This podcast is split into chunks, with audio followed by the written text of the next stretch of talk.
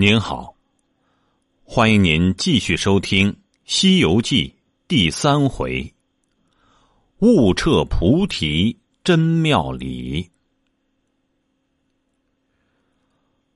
画表美猴王得了性命，怡然踊跃，对菩提前作礼起谢。那祖师即命大众引孙悟空出二门外，教他洒扫应对、进退周旋之节。众仙奉行而出，悟空到了门外，又拜了大众师兄，就于狼武之间安排寝处。第二天一早，与众师兄学言语礼貌，讲经论道，习字焚香。每日如此。闲时即扫地除园、养花修树、寻柴燃火、挑水运浆，凡所用之物，无一不备。在洞中不觉的舒然六七年。这一天，祖师登堂高坐，唤集诸仙开讲大道，真个是天花乱坠，地涌金莲。妙言三乘教，精微万法全，慢摇竹尾喷珠玉，响震雷霆动九天。说一会儿道，讲一会儿禅，三家配合本如然，开明一字归城里，指引无声了性玄。孙悟空在旁闻讲。喜的是抓耳挠腮，眉开眼笑，忍不住手之舞之，足之蹈之。忽被祖师看见，叫孙悟空道：“你在班中怎么癫狂乐舞，不听我讲啊？”悟空说道：“弟子诚心听讲，听到师傅妙音处，喜不自胜，故不觉作此踊跃之状。”望师傅恕罪。祖师说道：“你既识妙音，我且问你，你到洞中多少时了？”悟空说道：“啊，弟子本来懵懂，不知多少时节了，只记得灶下无火，常去山后打柴，见一山好桃树，我在那里吃了七次宝桃了。”祖师说道：“那山，唤名烂桃山。你既吃了七次，想必是七年了。你今要从我这里学些什么道啊？”悟空说道：“但凭尊师教诲，只是有些道气儿，弟子便就学了。”祖师说道。道寺门中有三百六十旁门，旁门皆有正果，不知你学哪一门呢？悟空说道：“凭尊师意思，弟子倾心听从。”祖师说道：“我教你个数字门中之道如何？”悟空说道。术门之道，呃，怎么说？祖师说道：“数字门中，乃是些请仙扶鸾、问卜设施，能知趋吉避凶之理。”悟空说道：“似这般，可得长生吗？”祖师说道：“不能，不能。”悟空说道：“不学，不学。”祖师又说道：“那教你留字门中之道如何呀？”悟空又问：“留字门中是什么义理？”祖师说道：“留字门中乃是儒家、释家、道家、阴阳家、墨家、医家，或看经，或念佛。”并朝真降圣之类。悟空说道：“似这般可得长生否？”祖师说道：“若要长生，也似壁里安住。悟空问道：“师傅，我是个老实人，不晓得打誓语，怎么谓之壁里安住？”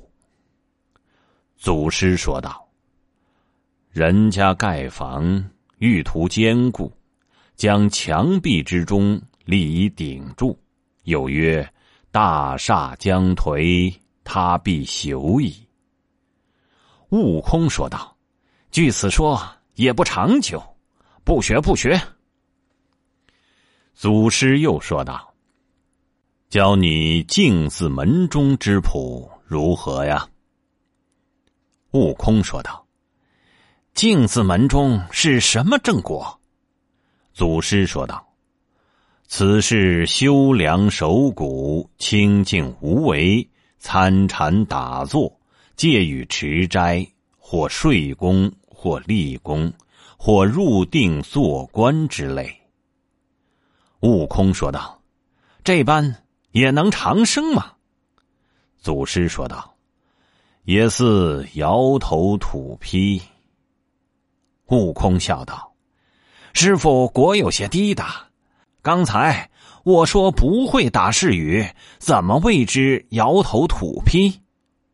祖师说道：“就如那摇头上砖瓦之坯，虽已成形，尚未经水火锻炼，一朝大雨滂沱，它必烂矣。”悟空说道：“也不长远，不学不学。”祖师说道：“教你洞字门中之道如何？”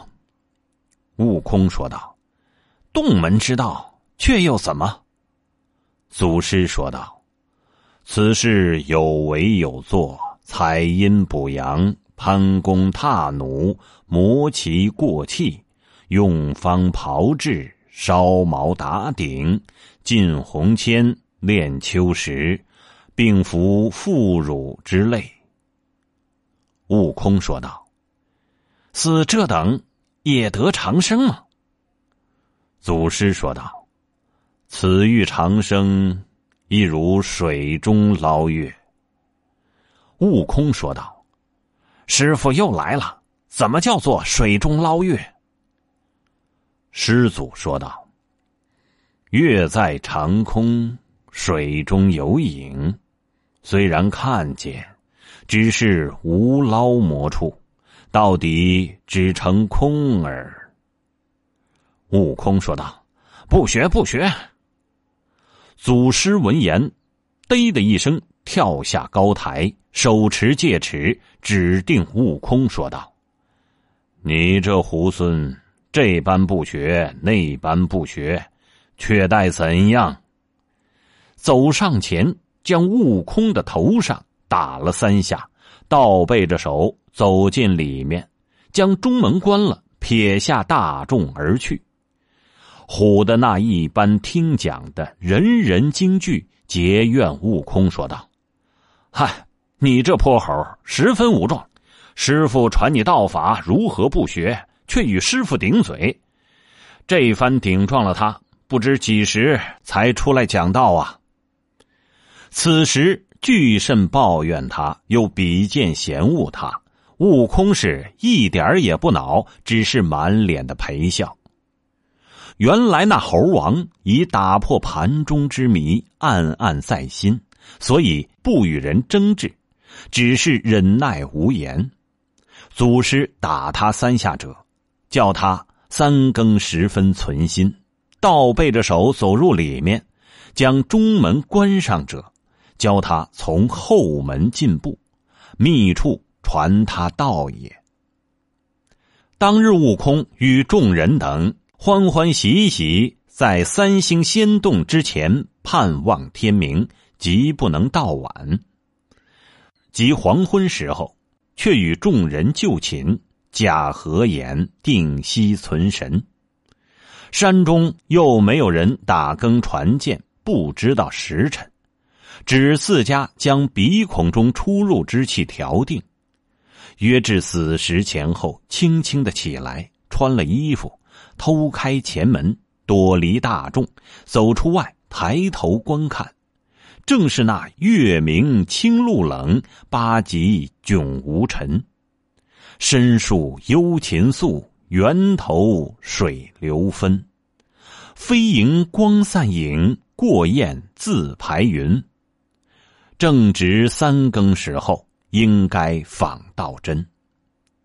你看他从旧路径到后门外，只见那门半开半掩。悟空喜道：“嘿，老师傅果然注意与我传道，故此开着门也。”即夜步近前，侧身进的门里，直走到祖师寝榻之下，见祖师蜷局身躯，朝里睡着了。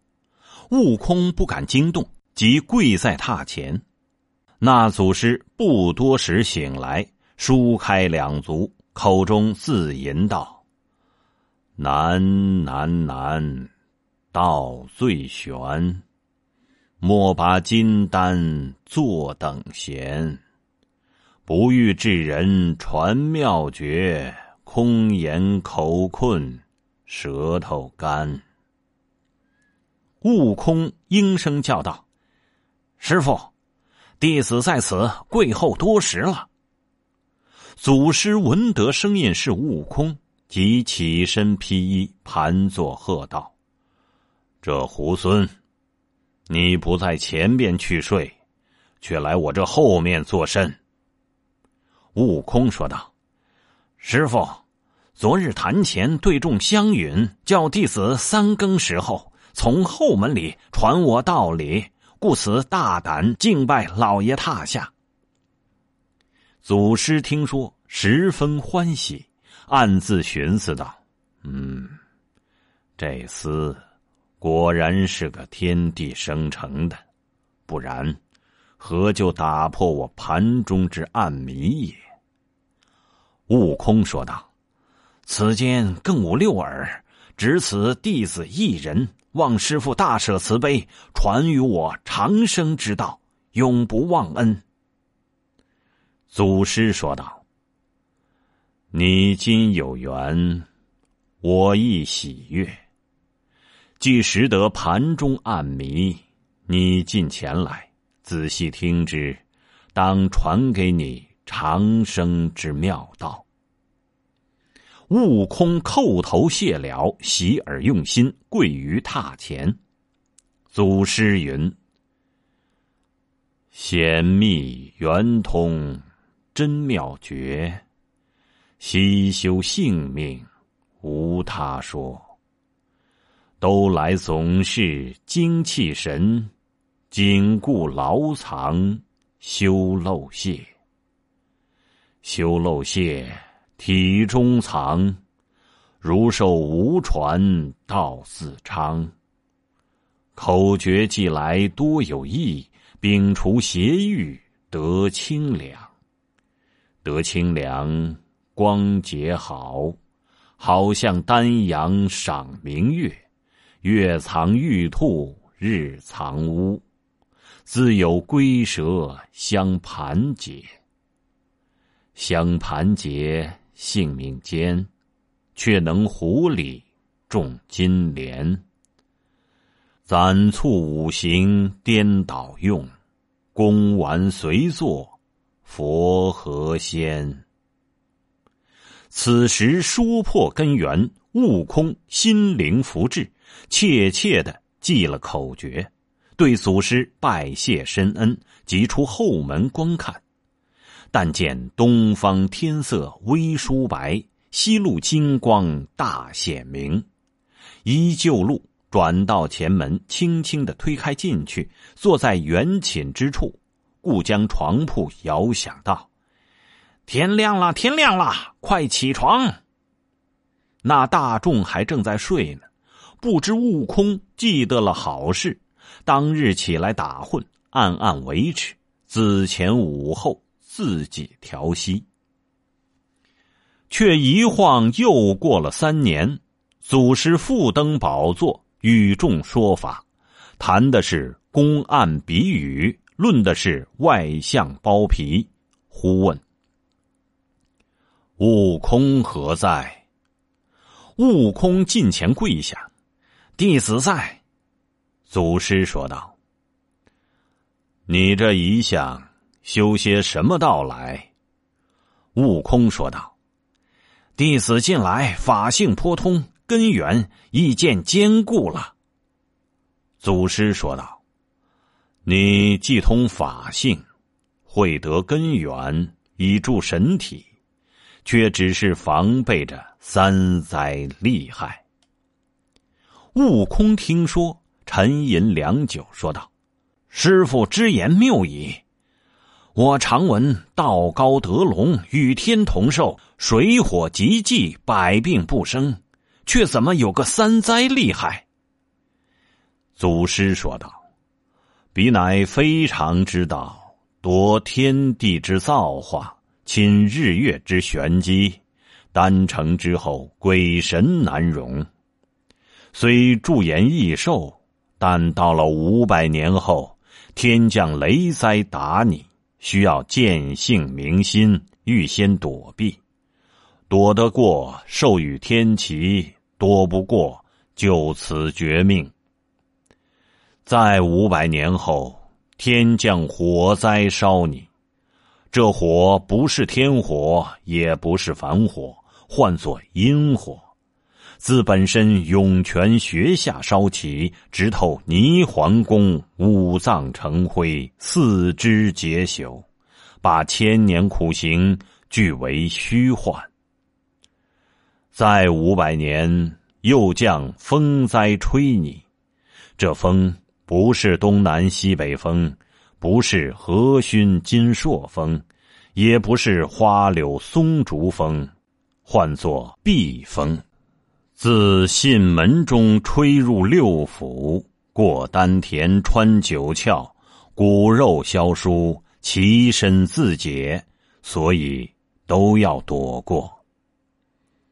悟空闻说，毛骨悚然，叩头礼拜，说道：“万望老爷垂怜，传与躲避三灾之法，到底不敢忘恩。”祖师说道：“此意不难。”只是你比他人不同，故传不得。那么，欲知后事如何，且听下回分解。